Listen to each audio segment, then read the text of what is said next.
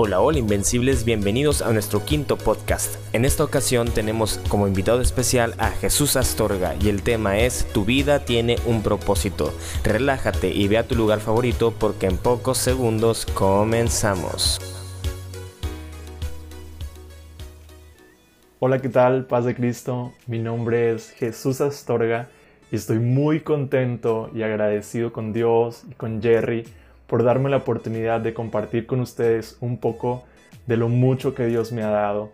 Y la verdad estoy muy nervioso, es la primera vez que grabo un podcast y aunque es un sueño que Dios ha estado cumpliendo eh, a través de este medio, pero los nervios siguen aquí a flor de piel. Bueno, ah, hoy quiero hablar contigo acerca del tema Tu vida tiene un propósito. Ah, yo sé que es un tema un poco trillado, algunos dicen una vida con propósito y etcétera. Bueno, yo le titulé a este mensaje Tu vida tiene un propósito.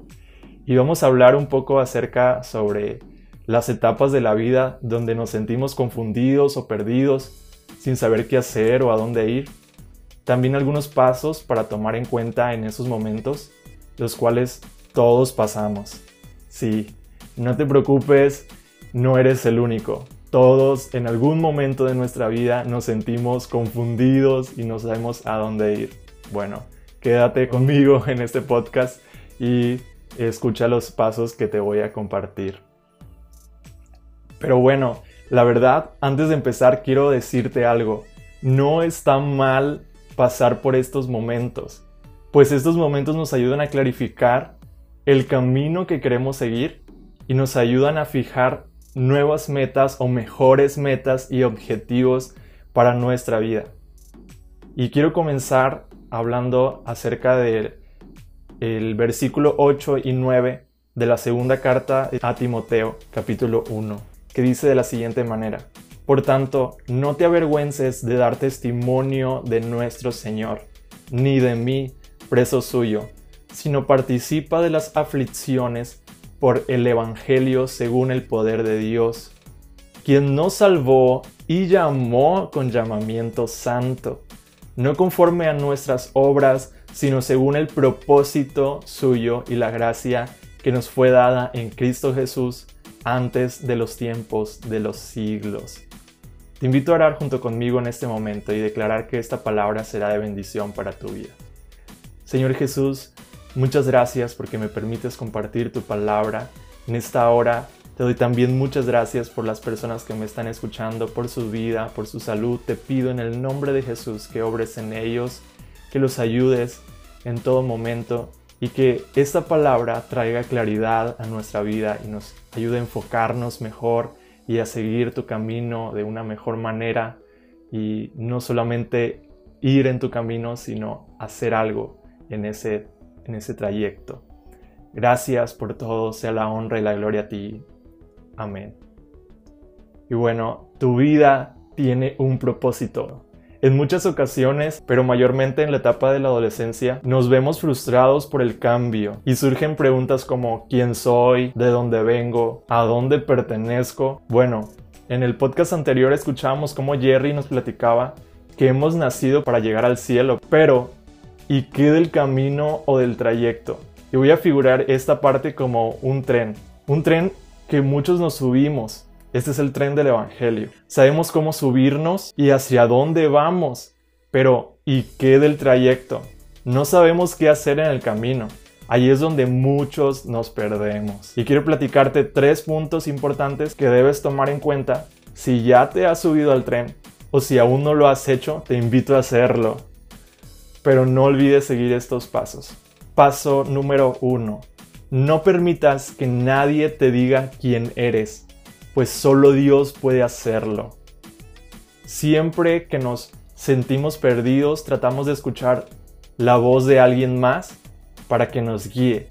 Y en este aspecto, quiero decir que hay muchas voces que saben que las personas están perdidas. Hay muchas voces que saben que tú estás perdido y van a aprovechar para confundirte más con sus ideologías.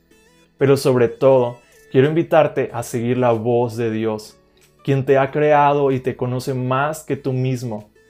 En segundo, escucha la voz de los que te aman. Ellos siempre te dirán la verdad. Pero bueno, Dios nos ama más que todos. Entonces, quiero invitarte que busques a Dios de todo tu corazón. Él está cercano para ti.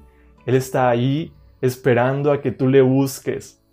Dice la palabra de Dios, el que busca, encuentra. El que toca, se le abrirá.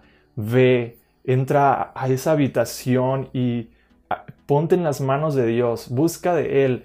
Yo sé que Él te va a guiar de alguna u otra forma. Él siempre tiene la respuesta a nuestras necesidades. En el punto número 2, tienes un llamado y es más especial de lo que puedas pensar. No importa dónde te encuentres hoy, recuerda siempre que tienes un llamado, un llamamiento santo, puro, como lo dice la palabra de Dios en, Timoteo. Tenemos un llamamiento santo. eso quiere decir que ha sido apartado, hemos sido apartados para algo, hemos sido apartados para Dios, hemos sido apartados con un propósito.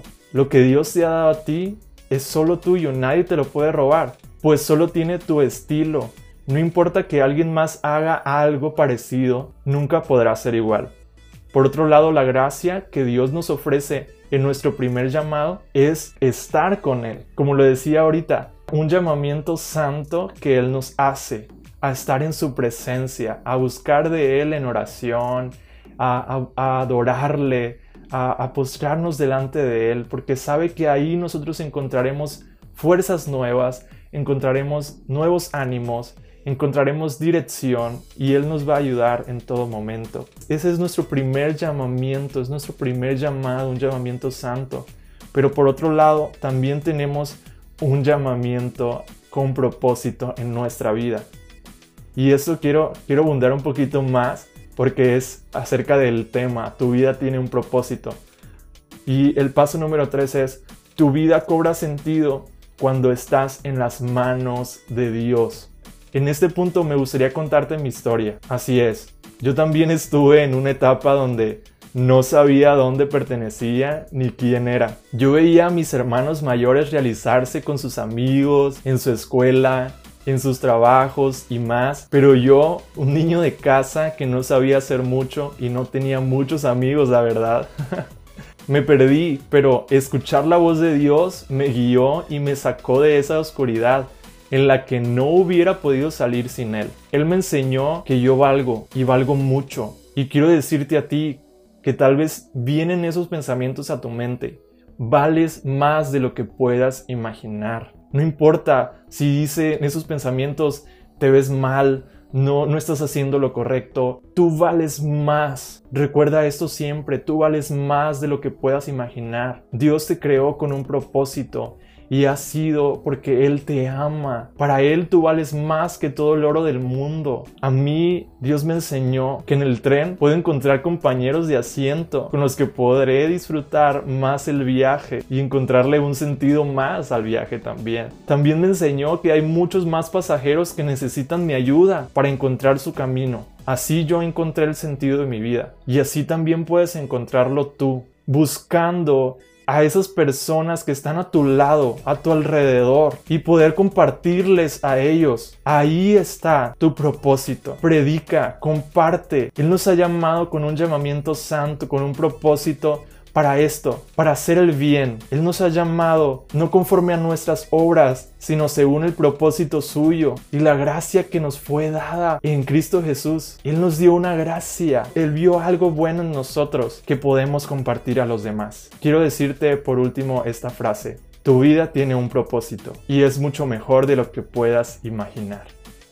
Dios te bendiga. Me dio mucho gusto poder estar con ustedes en este podcast.